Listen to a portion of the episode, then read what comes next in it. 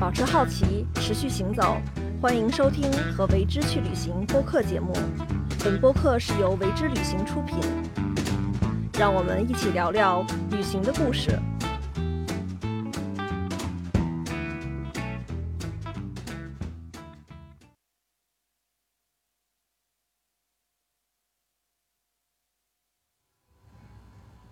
大家好，欢迎收听和为之去旅行播客节目。呃，我是这个播客的主播宗轩。那今天坐在我身边的嘉宾是建筑师任海鹏。嗯，海鹏你好。嗯，大家好。对，你好，呃宗轩。对，那首先要欢迎海鹏，然后来到我们的这个播客。呃，那我们先在这个节目正式开始之前，能不能向大家更详细的一下介绍你自己的情况？嗯，好的啊，我叫任海鹏，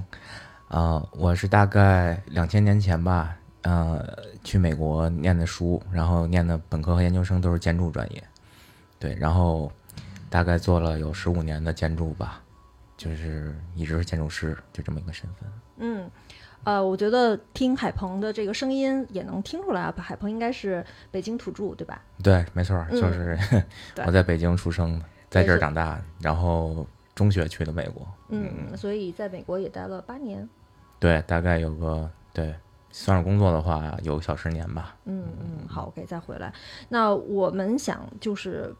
直接进入到我们今天的话题啊。那既然你作为一个建筑师，呃，我来请你从建筑师的视角，然后来聊旅行。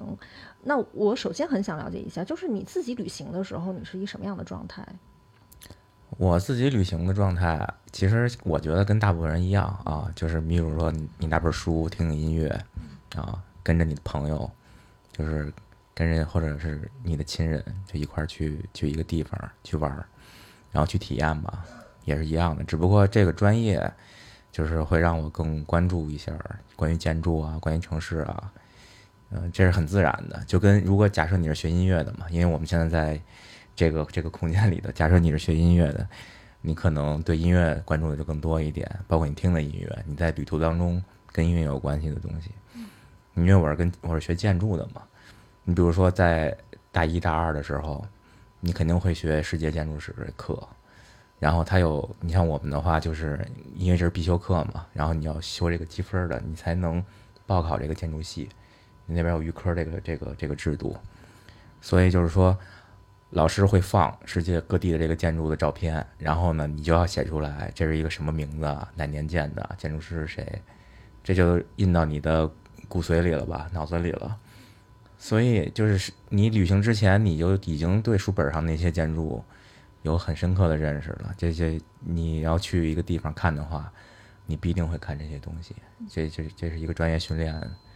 呃，给我的这么一个体验吧，就是。那你既然刚才提到了，就是呃，在上学的时候会这个世界建筑史，那你有没有曾经有没有过一段比较密集的时间，然后就有点像朝圣一样，然后就要把自己书本上看到的建筑，要再去有有实地考察一下？对，那肯定是有的呀。就是，当然，因为我是在美国念的书嘛，然后在美国逛了好几个城市，东部、西部。我自己念书的地方是在西雅图那个这个城市，在西雅图就尽量去看嘛，去多看，就会关注到，因为在北京长大的孩子嘛，然后你看到西方的建筑，它的城市这个姿态啊，也也是不一样的。然后我们我也去，就是纽约。去芝加哥也去，因为那些是现在建筑发展的地方嘛，大家对大城市，呃，都是也比较了解。我认为，因为有很多渠道你能看到这些这些这些建筑，我们肯定也是去看的。啊、对于我来说，因为其实西雅图它也比较特殊，它是处于它有城市的部分，它有很多乡村的部分可以说，然后有自然环境的部分，这些我们都也会看，就是说。啊、不是说只看一个城市里的建筑，它才建筑。建筑是一个，就是，就是它是在一个环境里头，然后它有人为的建造，我们都认为它是，甚至就是比如说在西雅图很著名的一个绿湖嘛，就 Green Green Lake，你可以沿着这个绿湖去散步，它只是有一部分有甲板的区域你都会关注，那这一部分是怎么做的？就是它可以非常小，它只是一部分公园的构造，甚至一个座椅是谁捐的，因为你做这个，你就会对这个呃有这个敏感度，它不是说一个房子你会去看，当然房子肯定是看的很多的，这是在美国一个经验。然后像你说的，有没有一个时期密集的去主动的去看？有啊，就是毕业以后，因为我有一部分老师是日本老师，然后我我毕业以后的话，在日本待了有大概两个月左右啊，住在朋友家，就是东京啊、大阪啊。因为我那因为我那一届的话，像大陆的学生还比较少，只有我一个，就是其他的都是像港港台的亚洲学生啊比较多。然后大家对亚洲建筑的理解，包括现代当代亚洲建筑的这个发展，认为还是比如日本是一个标杆儿，你你就会就会去看，然后他们的材料是怎么运用的，他们怎么解决的这个新旧结合的这个部分，以前老的这些神社是什么样子的啊？他们的这个城市的规划，大概的这个城市肌理，包括目前呈现的这个面貌是什么样子，啊，就是会会去看这个那段时间，包括我还自己写了很多游记，写了很拍了很多照片什么的，啊，嗯，当时就住在日本的那个同学家里嘛，他是弹钢琴的，然后我就住在我记得我就住在他的那个钢琴室，然后我就去看，比如说那个我喜欢的真文岩那建筑，啊。我不知道大家知道不知道啊？这就是其实是，呃，你会看到一些比较理性的处理。嗯，他做了那么多年建筑了，然后有有很多的作品，嗯，包括大家可能比较熟知的，就是现在有展啊，北京的啊，像老一辈的丹下健三，然后那个那最近的这个安藤忠雄，大家可能。对，安藤忠雄的展正在北京，然后正在北京。对我还想去看呢，还没还没有去看。对，啊，安藤忠雄就是我们上学的时候，比如他有光之教堂，大家都知道，然后有模型，大家建模型。然后你再去他那个场地去看的时候，你会发现，OK，它是一个其实是一个比较呃像郊区的一个环境，嗯，比较隐蔽。等你到那儿的时候，你看三三两两的，然后有人去拍照，一看好像都是学建筑的学生的感觉。然后你就看他那建筑确实比较安静，然后能理解他为什么选择这个地方啊，做这个材料。嗯，那我想就是先退回到你在作为学生时代，或者说呃，嗯，就是比较专注的去看建筑的时候，我想问一下，就当你呃受过这种建筑的这种训练的时候，那你自己感知建筑的那种方式，跟你呃。没有受过训练的时候，你觉得有什么差差异呢？应该这个差异应该蛮明显的吧？对，我觉得是还是有还是有差异的。呃，就是当我们我没有学建筑的时候，我还是一个比较就是感受吧，就是比较比较就就去就去感觉，比如不同的风格，我能感觉不同风格，只能说，比如这是东方的、中式的，或者那是西方的、西洋的。你大概能说说这个，但是你学了建筑以后呢的话，尤其是在本科的时候，你开始练建筑技法、绘画、绘图那些空间的构成、透视画法的时候，好像你就戴了一个透视眼镜一样，X-ray 一样，你会你会分析这个空间，就是说，就是不就是不自觉的，就是就会你就自动的，比如说我我们在这个空间里头，我就会分析它，OK，它的结构大概是哪儿，它可能几个柱距。它的空间大小是什么样子的？它可能属于哪个时代的一个一个一个一个一个建筑？你就会理性会分析它。那可能就就是我看一开始跟你说的嘛，就是假设你是学电影的，你看电影，你肯定会分析电影，你就会分析每一个镜头。哦，当然，你你你还是会被这些建筑所吸引，被一些有意思的东西所打动吧？我觉得这是也是挺好的，就是说你。你你的敏感度还是还是还是保，至少我现在还是保保持这个敏感度的。我会我会看到一些一一些东西，啊，对我我我当然我也会思考啊，就是说这个什么东西是我认为可能我觉得比较好的或者比较有意思的，什么东西可能是觉得啊。啊，不太好的，你说只只能这么说啊。嗯，了解。其实就是在我们呃，在我我们去讨论今天的这个播客的内容的时候，我其实蛮感兴趣的，是比如说作为你个人，后来在这样的一个长的建筑实践里面，当你到一个地方，肯定有你就是比较敏锐的那部分。那你会对，比如说你新到一个城市，然后你会对哪些部分是你在建筑中不自觉的感兴趣的东西呢？嗯，肯定一还是跟他这个。城市这个历史是是肯定最感兴趣的，就是这个城市它为什么发展成这个样子啊？它用了哪些技术手段，哪些材料啊？它的有很多时候是反映环境的，比如说你去北方的一些比较冷的地区，和你去南方的，那肯定是不一样，给你的感觉也也它也是不一样的。你到山里头看的这个建筑，和你在城市里头看的也是不一样的。高层的建筑和这个民居，它也是不一样的。那么这些其实都会反映历史，啊，嗯，因为我们的这期的呃话题作为一个旅行节目，那么我们去讨论呃建筑，那肯定是建筑和旅行相交集的那个部分哈。那你也之前我们在讨论的时候说过，就是你会对。新旧结合这个事情会很感兴趣，是，嗯，而且新旧结合，然后我发现其实是在建筑领域里面，或者说城市更新里面，它是一个非常学术化的一个有很多讨论的，对，呃，就是很多值得讨论的领域啊，是对。那你能不能从一个建筑师的角度，先给我们普及一下所谓的新旧结合是什么意思？新旧结合其实这个话题其实真是挺大的，然后一般的话，大家可能理解。呃，最方便理解的，就假设我们北京故宫啊，它是一个旧的建筑，我们肯定要修旧如旧，在里头你加任何东西，你感觉可能都是多余的，甚至你开一个国外的咖啡馆进去，可能都不太合适。你就是希望保持原汁原味的东西。对于这个原汁原味儿，我们是有一定的这个理解，认为它就是旧的，它就应该是那样。比如说我们去巴黎某些地方，或者是像巴塞罗那，是一个巴塞罗那好像又被评为那个世界上。设设设计之都了吧？又他又他又被评上了，就是因为他那个城市规划，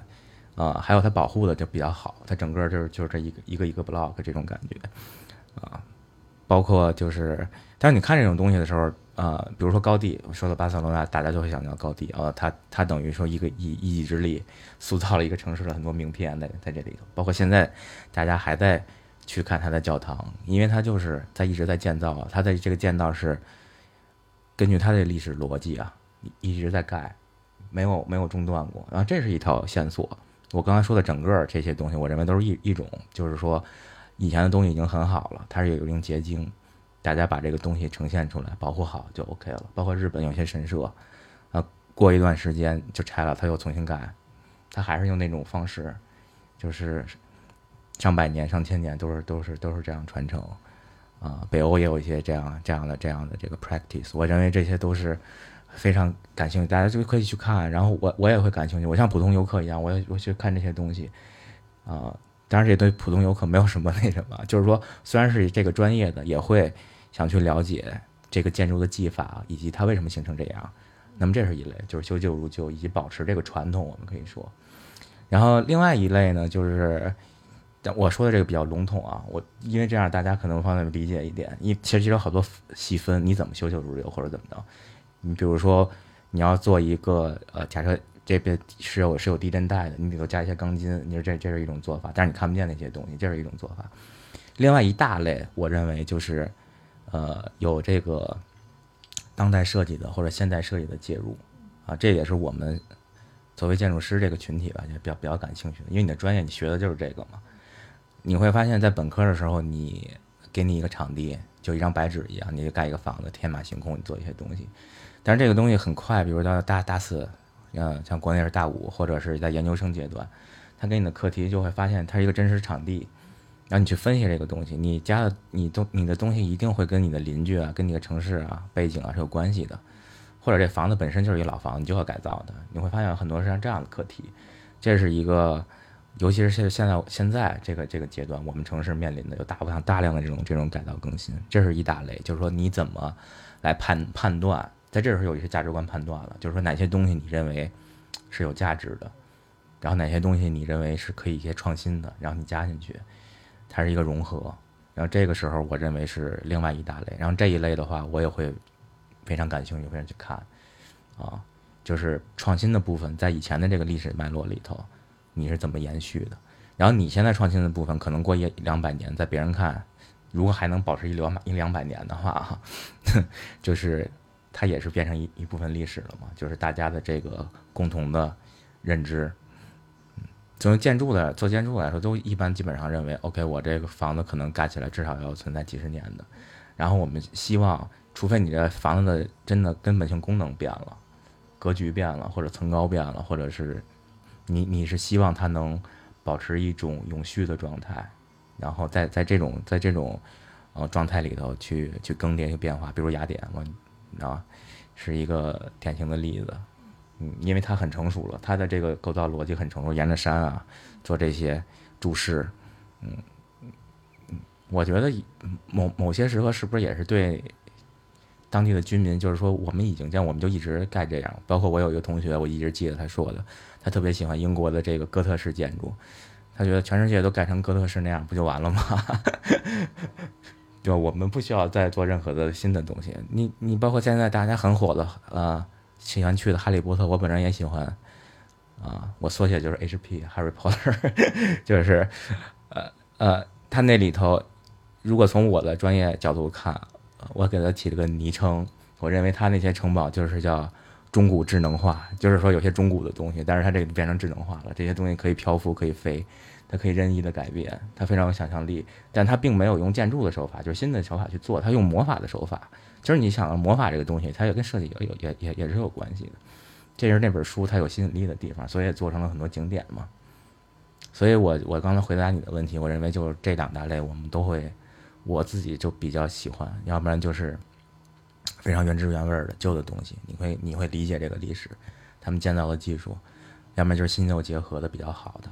我我也会非常感兴趣。嗯嗯，我想知道一下，就是新旧结合的这个，它肯定是有一个度在这儿，对吧？就是这个度怎么把握？当然有可能，我觉得这可能又是一个挺学术的。但是你至于到你的你是怎么去理解的？我怎么理解？我我觉得你你问的这个问题就是也也非常好啊，就是比较敏感。这个这就是根据项目来吧，有一个功能在里头。就是之前不跟你说过吗？就是我刚刚跟你说一一大部分是技术的问题。有旧的技术，有新的技术。比如这个技术钢结构出现了，或者玻璃出现了，但它就是一个新的材料啊。它用在老的城市里头，它是一个新的东西，它就出现。这是属于一个叫什么呀？我们可以把它叫硬创新、硬核的创新。比如手机，智能手机出现，这是一个硬核创新。它它是一可以说开启了一个时代，一个新的时代开启了。但是说你如果就设计一个手机壳，我们把它叫软软的创新，它也是有创新的，有设计在里头。但是它是为了某些硬的创新来服务的一个软件。那么回到你刚才的问题，你你认为这个这这个新旧结合这个度怎么把握？我认为就是硬和软的一个一个把握。那可能有很硬的部分，你比如说老的房子，它就是上下水解决不了，那你当然要解决上下水。一个现在的马桶 就是以前是没有的，那是不是这是一个新的东西呢？我就我们就需要这个东西，或者现在的一个厨房的一个一个东西，你就放进去了。那么在这个时候，你可能需要某种介入，就是说这个功能你要考虑这个功能到底谁用这些东西。它是怎么用的？这两个问题是我也一直在在反复问的。谁用？怎么用？这非常重要。就是你你我们还是避免做一个东西是没有用的，做一个东西是铺张浪费的或者哗众取宠的。我我认为是不太可取的啊。就是你要考虑这个情，把这个考虑进去的话，那么你再把你的这功能和你现在的技术以及老的东西结合起来啊。这里头，比如说现在的建筑师，现在建筑师之父吧，有一路易斯康，他提过一个理论，叫服务空间与被服务空间，就是。我觉得你要给我们解释一下，好专业的样子。怎么说呢？就是说啊，比如说你这一个房子，你肯定有的功功能是纯粹服务服务性的，比如说刚才我说洗手间、厨房这类这类功能，它就是说它有很强的实用性，是对，很强的功能性，它就是为了服务别的地儿。但是还有一些。空间是灵活的，还有是那个是根据这个人来的，就是它是被服务的一个空间，相当于说，比如我们吃饭的地方，我们的客厅，它是通过别的空间来来来来被服务的。如果你比如说，假设我们以前北京的四合院，那可能它的厨房的位置在院落的其他位置，它不在其这个这些房间里头，那么很明确，那这个角落就是一个服务角，就是一个 service corner，我们可以说，那其他的空间是因为这个空间的存在。而而服务的，那么这个时候，其实我认为这个现代的建筑的这个思维已经产生了，就是它会它会它会有一个 category，它就它会它会它会分析每一个空间是干什么的，到底在哪儿合适，哪些是服务性的空间，哪些是被服务性的空间，他会把这个东西抽离出来去分析它，包括啊，我们理解，比如你你做一个餐厅，假设，那你餐厅的后厨它就是一个服务空间，前面吃饭的地方给人看的东西，那可能是被服务的空间。那就就有一有有至少你有一前一后的这么一个区别了吧？所以有些东西你可能是不用给别人看的，但是它很重要，它必须得存在在那里。有些东西是就是要给别人看的，就是要给别人使用的。那么在现代建筑的发展起来呢，那些不不给别人看的那些服务类的这种空间，你会发现占的东西还还还是很多的。这里头包括比如说我们的水暖电的这个这个做法，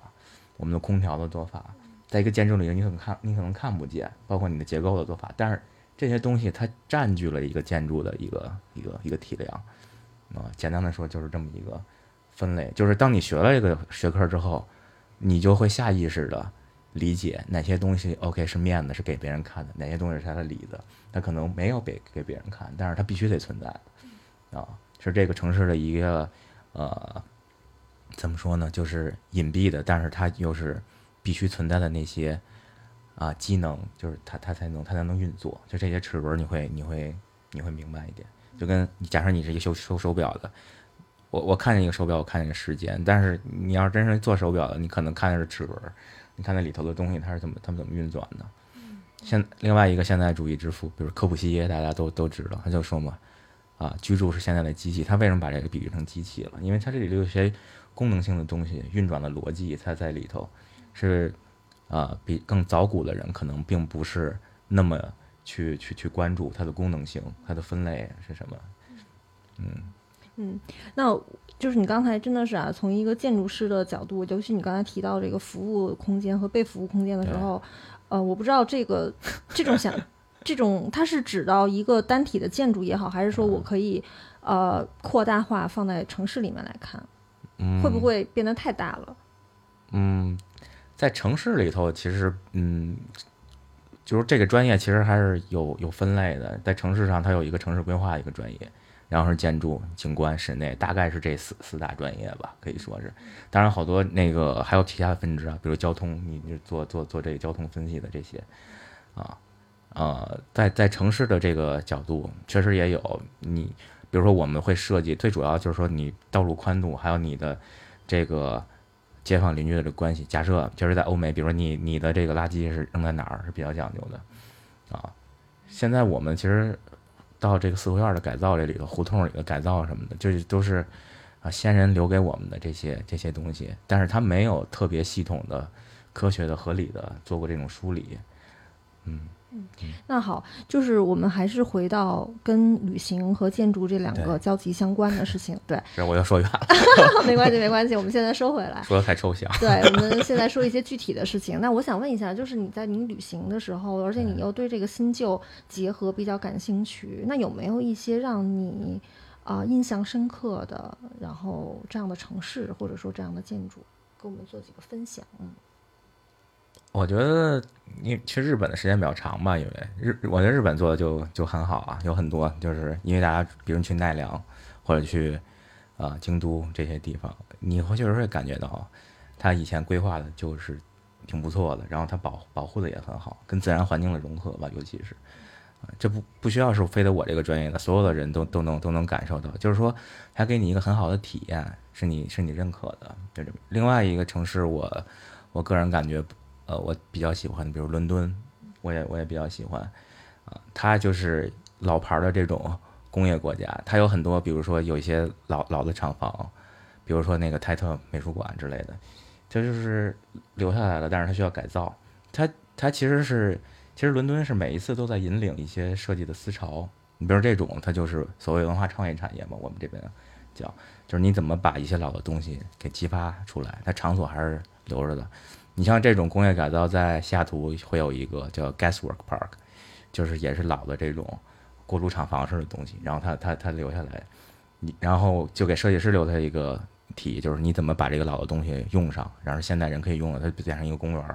大家就可以遛弯儿啊。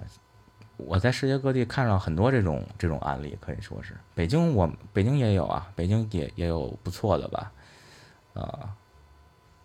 对，比如我改造的小灰院子就不错。对，我们一会儿再去来聊一聊你改造的这个项目啊。那就是你，比如说你刚才提到了这个西雅图的呃这个改造公园，你能不能给我们描述一些呃场景化的描述？因为这毕竟是一个播客，然后它需要有一种声音的想象啊。嗯对，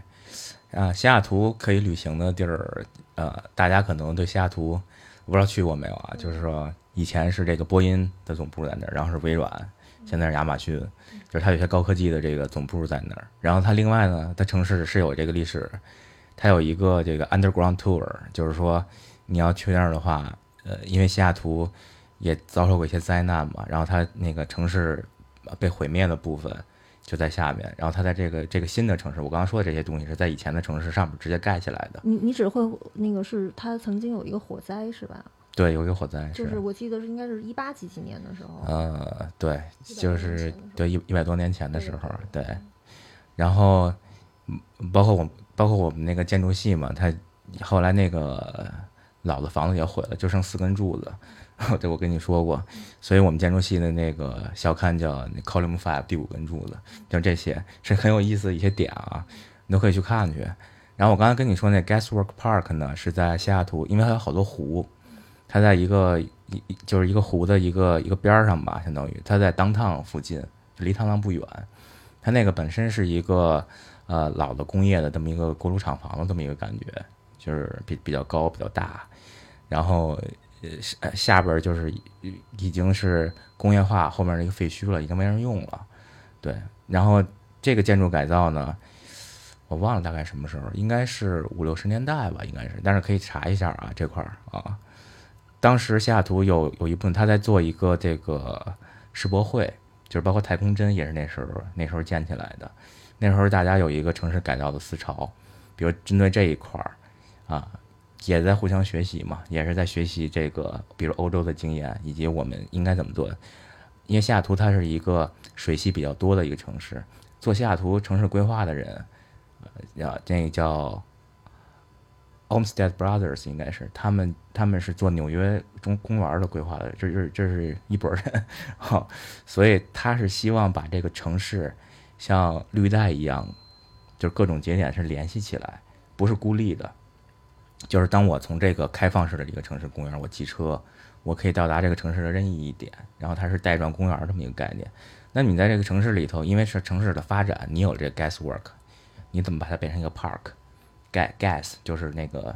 呃烧燃气的这个这个这个地方，后来就不用这个这块儿了。那么他们他们的做法就是说把这块儿呃变成垃圾场的部分给覆盖掉，然后上面都是变成一个有有坡度的这种呃起伏的绿化的一个公园儿。嗯以当然还是以草坪为主，因为它你们可能想看这种比较高的，像这种公路房什么大的雕塑，有点像北京的七九八吧，但是比七七九八要高很多啊。然后那个呢，呃，就变成了呃市民去休闲的一个广场，大家可以去散个步啊，遛个狗啊，晒个太阳啊，就这种。然后包括那个下图也是，呃，嗑药也是合法的，现在啊，大麻是合法的，然后那个同性恋也是合法的，你就在那儿经常能看见一些那个同性恋躺在那儿晒太阳啊什么的，也有一个同性恋电影节什么，呃，这都是互相关联的。就是我刚才说你说的，就是说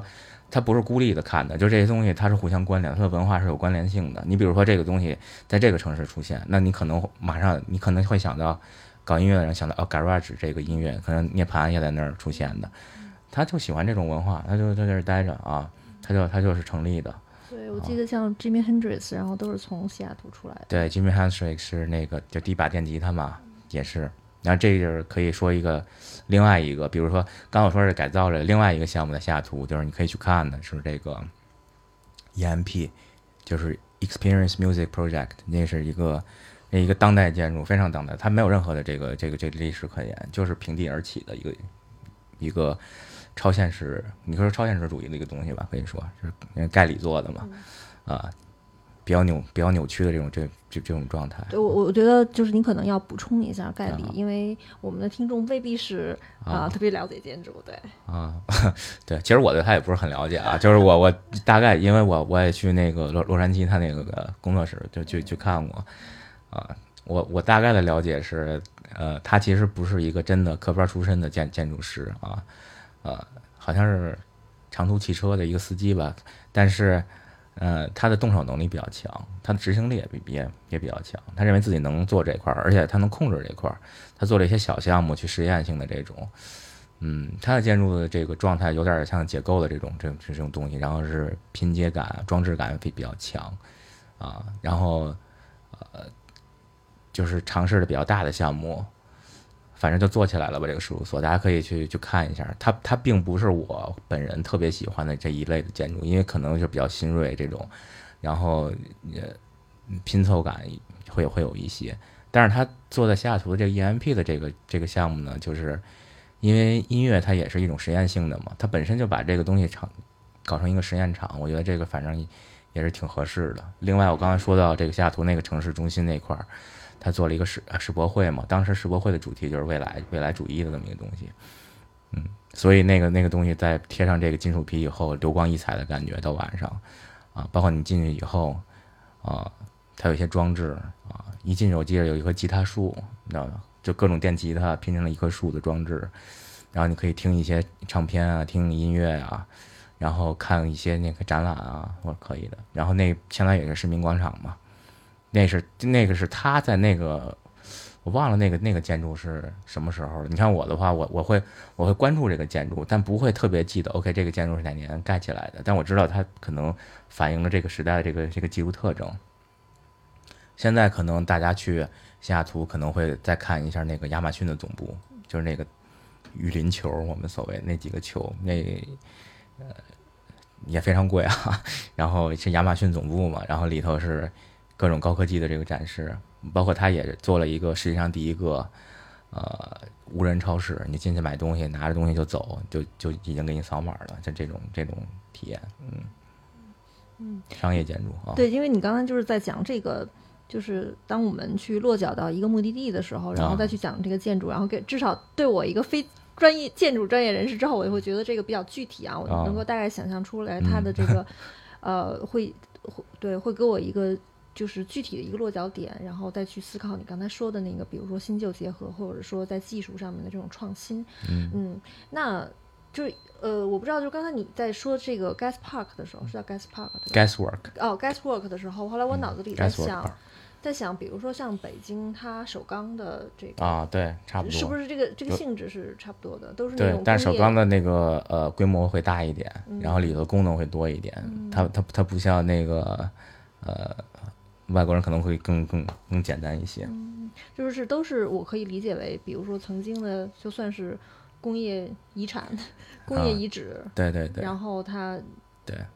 可能它的功能经过一个时代性的变化之后，它的功能原有的功能有所削减，然后它要去产生一个新的。就其实有一大部分的建筑都是这样子的，就是说以前的功能不用了，然后这房子拆了是挺可惜的。你要给用上嘛，相当于。其实你知道你在说这些的时候，我脑子里特别直观的就想到酒店，因为我们知道有酒很多，比如说曾经的修道院，然后变成了酒店，然后曾经的一个什么中世纪的一个什么什么，然后它可能变成了一个餐厅，对对对，而且这个它就真的会成为一个，呃。你会为了这个建筑，会为了它的历史，然后专门的去住在那个酒店，或者说去到那个餐厅里面用餐，这是一个很大的价值啊！就是我们放在旅行的这个行业里面，它也是一个很大的价值。对，没错，您，我觉得您说这个例子很好，就是去一些古堡啊，去看一看。那现在就你可以住在那里了嘛？呃，还有另外一种例子，就是说这个建筑本可能没有那么大的意义，但但是你拆了它的话，其实挺可惜的。呃，也是劳民伤财嘛。这个例子我我想想，就是，呃，还是日本的一个例子。因为前一阵我们不是搞这个大地艺术季嘛，去参加去了，然后，然后去到这个，呃，日本的新泻县，因为它有一些小学啊、中学啊，其实没有那么多人口了。那你你要把学校拆了，你要干什么呢？拆的那些，呃，就是费的人力物力也很大。然后他你会看，就是有些当地的艺术家。他可能花八九年的时间，就很长的时间在那儿，他做一些这个，啊，自己的展览，做一些装置，放在一个学校里头，相当于他把，他把一个学校，不是那么，不是那么说我一定有历史文化保护意义的学校，赋予了一个新的功能，变成一个美术馆了，比如说，啊，那个美术馆叫什么木之石美术馆吧，应该有一个，你可以去去查去。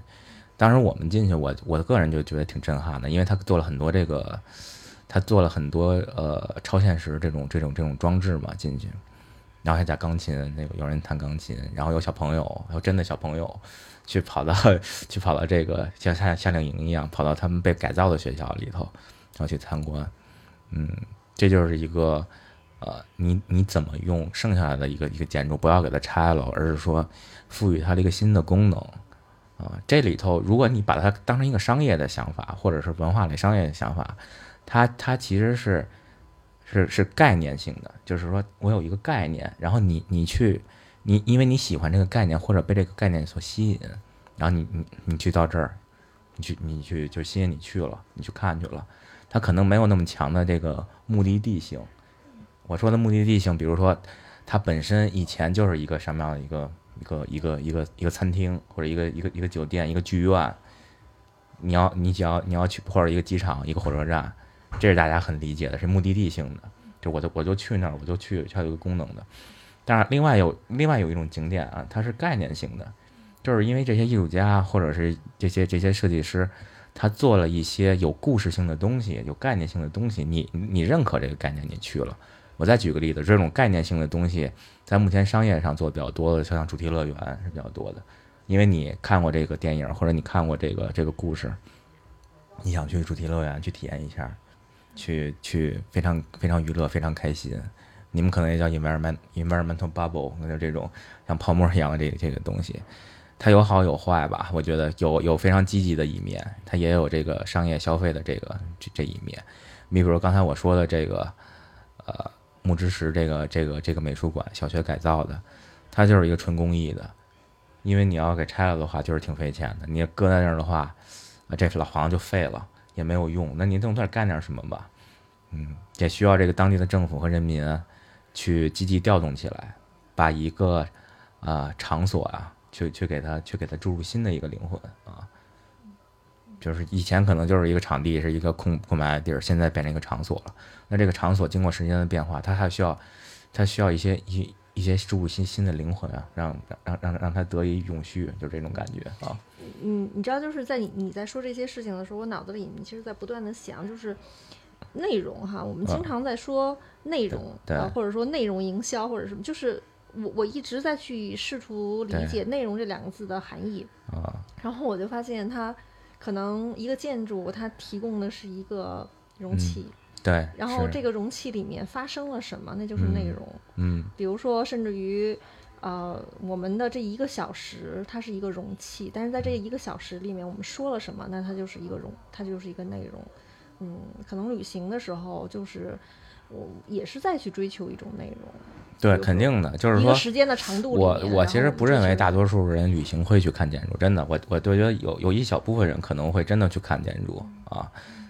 你要像我是因为专业训练上，我会被动的似的去看，有些时候主动是去。但大部分时候，人会在自己的想象中旅行，甚至你知道吗？你你脑子里会有一个想法的，你先要考虑一下你自己为什么去旅行。你可能这段时间你就需要散个心，你才去旅行。你考虑的是别的事情。你你一个人嘛，到另外一个地方，我们所谓的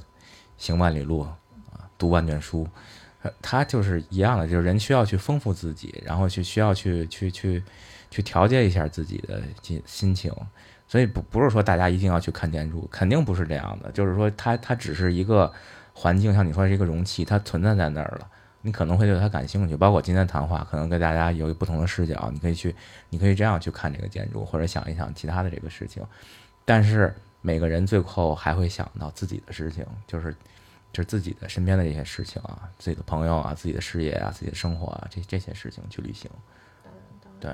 那其实这里面我想问一下啊，可能就是今天我还是把你当成一个建筑师来聊。对。那我想问一下，就是有没有你在比如说某些建筑里面，然后它特别的触动你的情感，或者让你。更深的去思考，不管是从建筑的角度，还是就是它会给到你那么一一种空间场所的那种诱导，就是好像我特别崇拜某个建筑，我去看了，然后给了我很大的启发。像像这种，像这种，其实就某一个瞬间可能会有，但是说我我我我很难说，我就特别喜欢哪一个建筑，然后对此就产生了某些灵感。我觉得还是还是不会的，因为这个东西，你老是去理性的去分析它，然后你就会看一些手法，它是怎么做的，用哪些材料，你会喜欢一些东西，但是不会说，啊，我就我就特别喜欢这这一个建筑或者哪些啊。你知道我之所以问你这个问题的时候，我可能就是作为一个呃非建筑专业的人，然后那我我我又比较喜欢看建筑的时候，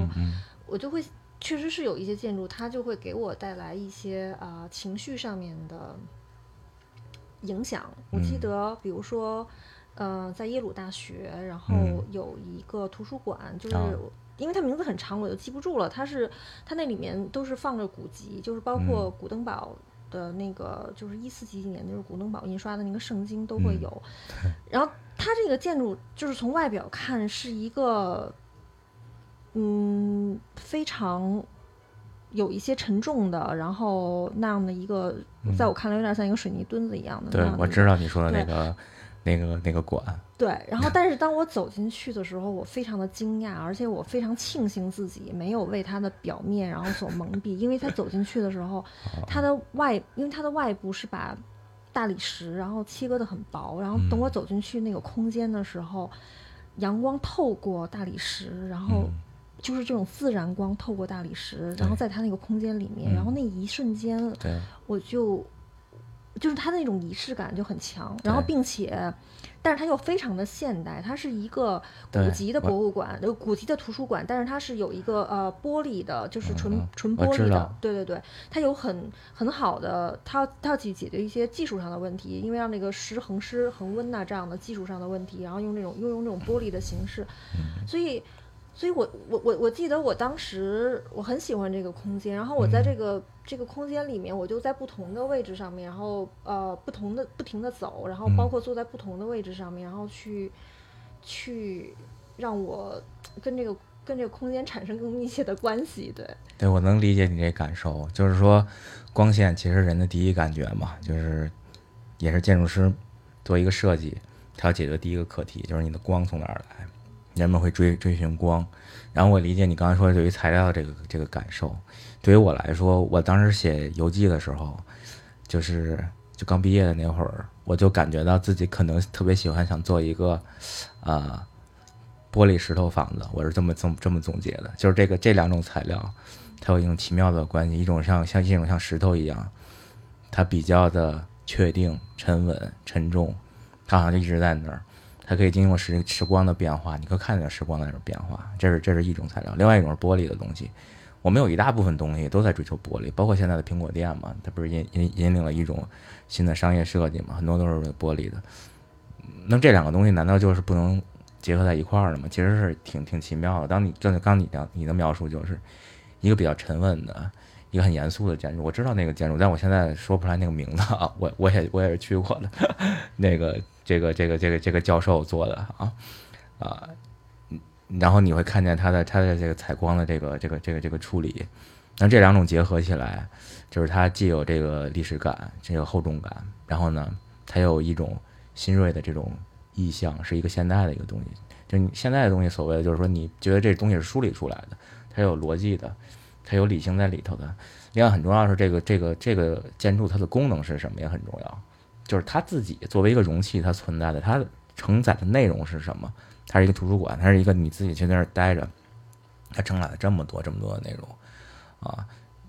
啊！我们学校有个图书馆叫 Zuzelo Library，它是它是当然是就是借鉴的或者说仿的吧，就是英国的这个三一学院的这个感觉，它也是它也是这种，就像像哥特式这种这种这种建筑比较高的这个顶，所有学建筑的学生都会去往上画去，啊。都都会去去去去临摹去思考，然后你画这个时候，你就会考虑哦材料啊光线啊这这些东西，就就会就确实会融到你自己的这个血液里啊。你看朗朗香教堂，你你？OK，它嗯是这样这样做的，大家都会对这个有感触。只不过你每次创作每个项目的场地啊可能不一样，条件不一样，你怎么组合这些东西，能形成一个？呃，更有灵魂、更有故事性的这么一个东西啊。我们我们把这个叫做这个呃，Steam Hop 写书嘛，就是关于现象学这个建筑，它是它也是我这个学比较年长的这个校友了。嗯，大家对对这个是呃比较感兴趣的，他会把这个词叫一个锚固，嗯就是叫 anchor，就是说。你你你刚才你你进入那个古籍这个图书馆的时候，你的精神被它的场所，嗯，锚固在一个点了。你你感受到这个这个接接收到这个信号了，那么它就跟你产生了一个对话。我认为就是说，你你是认可这个这个这个这个这个地点的。那我们认为这个地点就赋予了你一些更多的这个体验。我我们做这些建筑，我们去不管我我觉得我们不管去哪儿吧，可能都是在追寻这种体验。嗯，像你到了一个目的地一样，这也是一个做法。就如果全世界所有的地方都像目的地一样，就人们就觉得很幸福。你不管去哪儿，好像都去了一个目的地。你觉得你的生活充满了这个确定性，去哪儿都是一个正向的一个体验。嗯，但是我们很少可能会会达到这种这种感受。你只能说去去某一个地方，然后你中间路过了一些地儿，你可能就忘记了，你可能好像没有到这儿。你你你到了地点，总是你记记住的这个地点。那么我们怎么让你记住？其实这是要设设计回回答的问题。嗯嗯，因为我们就是聊了很多跟这个建筑，而且比较跳跃啊。那可能我现在要收回来，就是说一些相对具体的。对，那假设给你一个命题，就是呃，让你去选择下一个目的地旅行的目的地，然后以建筑为主题的，你会选择哪一个？然后你有在这个目的地上面，或者说在这个地方，然后你有一些什么你特别想去看的建筑，嗯嗯，就是让我就比如说现在我有个假期了，我可以去玩去，我去哪儿玩？或者 说甚至于去重新复原你原来的建那个建筑之旅都可以。嗯，我可能想去台湾看看吧。啊，你台湾我当然也也也去过好几次了，就觉得台湾挺舒服的，还是想去台湾，呃。它它保留了这中国的文化这这一部分啊，包括台湾人也很聪明，就是他们他们他们做了一些，呃，比如说夜市啊，啊，比如说台湾的这种气候啊、环境啊，我都是非常感。我有好几个朋友也是台湾人嘛，就是就是其实挺放松的。这我觉得还是跟你的这个目的有关系吧，就是你想去旅行，不是说我要去，我是因为学建筑我就一定要去看建筑，而是说这个这个目的，可能我脑满脑袋里想的都是建筑的东西。我可能反而想放松一下，我可能会去去去看一下，或者我想看个电影，或者我想看，因为我兴趣还是挺多的啊。然后另外的城市可能还是欧洲会去看看，巴黎什么的这些。我我记得我们在聊的时候，就是提到了芬兰啊，就对，因为我最近是。呃，之所以提到，正好我我最近也在研究芬兰这个目的地哈，所以我特别想让你从一个建筑的角度去给我们介绍一下这个目的地，或者说这个建筑师。芬兰，呃，芬兰这个国家给我的第一印象真是就是挺干净的，特别的特别的整洁干净啊，就是在欧洲城市里头啊，你可能会觉得日本挺干净的，但是你去欧洲的话啊，有些地方挺脏，但是你去芬兰去北欧你就觉得特别整洁，这是给我第一印印象啊。然后人也都比较那个，可以说高冷吧，就那种感觉啊。然后我去看阿尔瓦阿尔托也也是这个，这不是书本上学这么多嘛？这个毕竟得看，就是不管找着什么机会，你肯定会去看的。然后就会去看他的这个工作室啊，他做的这些建筑，你会看到，OK，那在芬兰有很多地方，会散落着他的这个这个这个作品啊，就会去去去关注。我觉得这是肯定是必须得看的，啊。他对这个材料的表达呀，平面的布置啊，对于我来说，我可能 OK。他他做了很多平面，其实你会发现是一个一个梯形的一个一个一个布局，就是在他那个现代主义早期非常早期的阶段，他在考虑就是人的这个流线的这个感受啊，在建筑的穿梭的感受，他很少把一个空间就是完全封闭来做，包括他的这个工作室和家。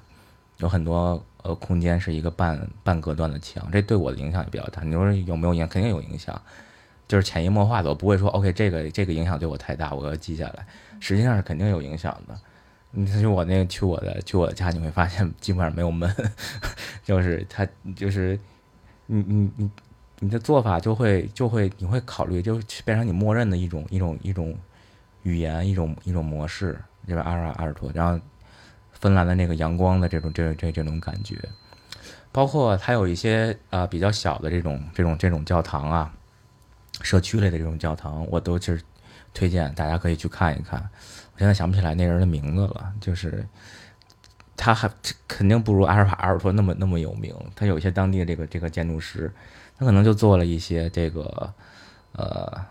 就是社区类这种小的教堂。但是你进去的话啊，你会觉得沉浸下来。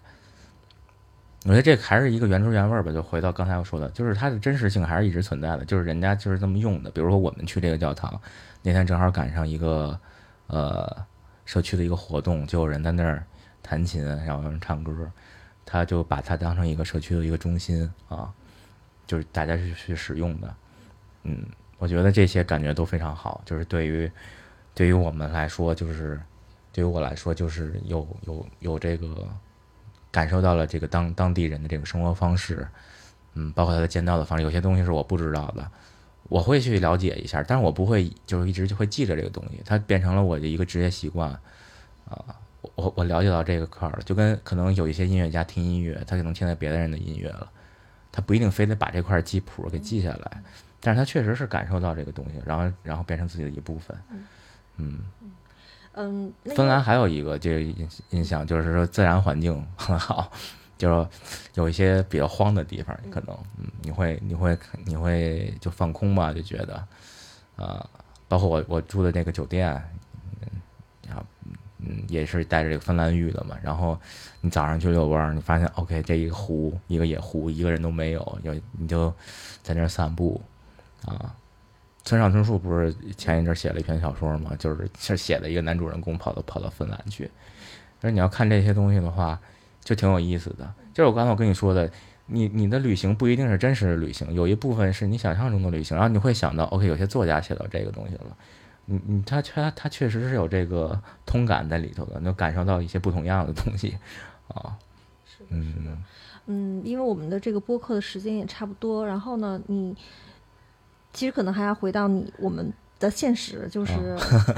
啊、你的项目，因为哦。我认识你是因为在你的小院子里面啊，可能这个、这个时候需要给听众朋友们做一下背景介绍，因为啊、海鹏他改造了一个北京的小四合院儿，对。面积不大，大概有个一百多平米，对。嗯，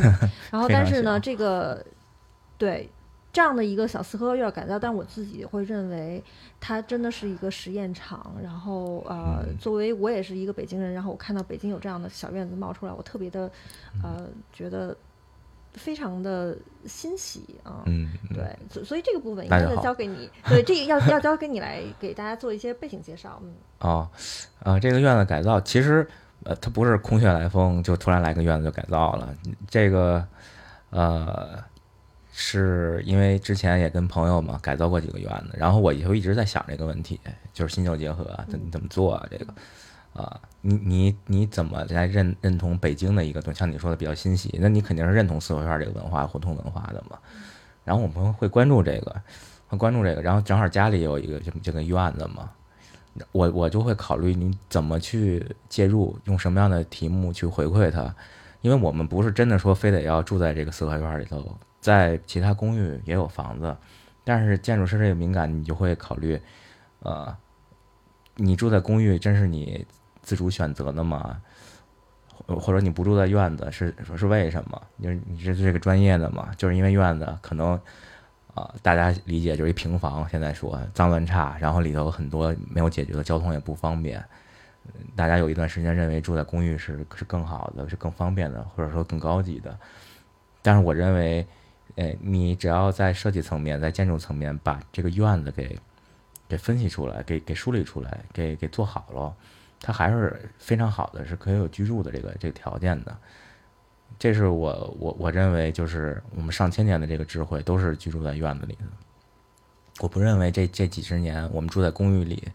我们住在这些楼里头。你看我刚才跟你说的，原原汁原味的传统建筑我喜欢，新旧结合我也喜欢。我没有跟你说非常新的东西，好像不像建筑师说的要盖一个摩天楼才是才才才是建筑。我恰恰不认为这些东西，嗯，可以。我们做很多商业建筑，我我也是做商业建筑的嘛，是做了这些东西了。但是我一边做会一边是质疑，就是为什么要做这个？到最后你的身份认同到底是什么？你可能百分之九十九、百分之九十九的楼可以都没有，但最后你剩下的东西，你比如故宫，你比如说你这周围的这个胡同四合院，你觉得那些东西不能没有？没有了，这个城市就没有了，那就是说明你的身份认同还是在这块儿嘛？你一定要去呃保护它、改造它。然后这个这个改造，就在我看来，就是说我们肯定是要这么做的。然后从我的专业出发，我们就做了一个这个被动房的尝试嘛，也是跟朋友一块儿把它做到一个恒温恒湿的这么一个技术。就是呃，我在院子里的胡同里头，我非常反感这个空调啊，就好多空调外机就挂在那儿。嗯，这个时候还是要给大家做一个解释，就是什么叫做被动房啊？被动房大概是。呃，有二十年的这个技术了吧？大概在在欧洲，在德国那边是是这种节能环保的。对，节能环保就是你要让我给你一个数据的话，就是呃，每年每平米就是一百二十千瓦千瓦时这么一个，它大概是普通房屋的耗能的七分之一吧。不是说它不耗能了。它是也是耗能的，就是非常非常节能。我我能够理解，就是说它用一种技术的手段，然后实现了呃一个恒温恒湿。对，其实这个技术上就是一个新风一个新风技术，它不是一空调，我们可以调节让一个新风机变成空调。简单的来说，新风就是跟室外的环境产生了一个流动关系。比如在那个小院子里头，它大概一个小时换气两次。就是你你呼吸的空气是被过滤掉的，是一个新鲜的空气，啊，来来控制温度和湿度，嗯嗯，因为我就是进入到你们那个院子的时候，首先我会感觉到这个是一个北京的院子，啊，或者说一个北方的院子，然后，但是它同时呢又是一个非常舒适的，能够非常现代化生活的这样的一个院子，嗯，因为我们印象里面确实是，呃，北京还有好多。实际的情况就是还有很多院子，然后可能呃，就是它有很多，比如说防火的这种危，就是隐患啊，或者说它比较。我们那儿也怕火。对对对。就好在我们挨着一消防站。就是它会有很多呃，其实居住上的不便，但你们那个院子就是真的是它又有一个古古韵在里面，然后它同时又是一个在技术层面上面能够给我们提供一个舒适的现代化生活。其实就是尽力而为吧，就是说大家把这个精力。花到这个院子里头，嗯，是不是？所以也就是这个，对于你来讲，这个院子算是一个对于新旧结合这样的一个话题的对时间。如果如果说有有有别的这个场地场所有些项目，那可能手法是不一样的。就是说这个这个手法用的那个院子，这个现在目前做这个院子可能比较合适。就当你觉得这东西比较合适，做出来一个东西，你就会觉得比较舒服嘛。那就是而是应对了这个使用使用的功能。包括哪块天开开开窗户啊，就是互相的这个对应啊，啊，这就是说了很多关于设计这个理念的这个问题，还有这个就是太形而上了，我就是不用特别说这些东西。但是我就想说的是，呃，就像你说的，如果是北京的院子都好好改造的话，其实是非常好的一个环境，就是我们的文化就是传承下去的。而我我相信啊，肯定会会会是这样，有很多朋友也去看嘛，我做这个院子。呃，的目的其实也是一种启发，就是大家都可以都可以去做，就是，嗯嗯，你你知道，就是我可能也会说一些题外话，就是我自己旅行的时候，不管是到别的城市的旅行，然后有的时候再去回来自己旅，呃，在看到自己的这个城市的时候，一我一直就会。就会在想，当我为什么要去一个地方旅行，是因为它不同。然后它这种不同是怎么来的？就是真的是靠时间的这种积积淀，因为每一个城市它有自己的成长轨迹。我我理解就是它的啊成长轨迹，或者说它的城市年轮。对。然后如果就是因为这种城市年轮，然后才能够让对一个地方它有生命力。是没错，我特别同意。然后那个啊。最近哎，最近有一个嗯，周子舒老师，就是那个呃美院的一个中央美院的教授，他在搞一个那个呃社会学讲座，大家也可以去听一听，呃，就是叫 social design，他他是专门做这个社会学建筑研究的，嗯，他有一期一期的课，大家都可以去听，比如上一期讲到这个欧洲的城市为就是为什么这个保护的好，或者就是啊。它有一个就是神权是可能是第一位的，然后才是才是军权，各个国家的这个权，它不会去不会去拆一些什么教堂啊什么的，有些东西保护的都都比较好，呃，国家当中也有也有战争，也有也有也有毁坏，但是它的这个历史脉络，包括它建造的这个技术啊，是延续的。然后到呃中国，到我到我们这个情况，因为我们是用这个木构嘛，它本身就可能会容易损坏。好在有营造法式，像这种啊传统传承下来的这个砖木的这个构造在里头。但我们不是神权是放在第一位，是军权放第一位。每次改朝换代可能会有一些破坏，这这这个是我们承认的现实。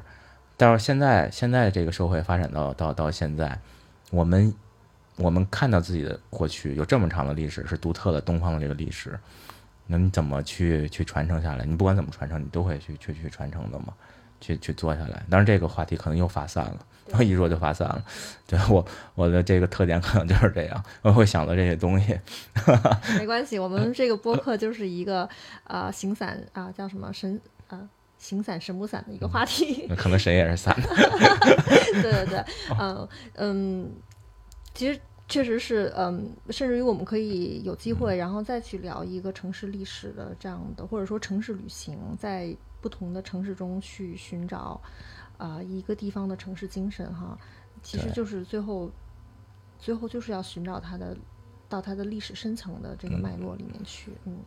那我想今天的时间也比较晚了，然后谢谢海鹏这样的一个分享，我觉得啊，他很跳跃，但是他确实是给我带来了一个新的视角，嗯，好，谢谢，嗯，好，那也谢谢今天的听众朋友们，那我们下期再见，嗯，好，谢谢大家，嗯，谢谢，拜拜。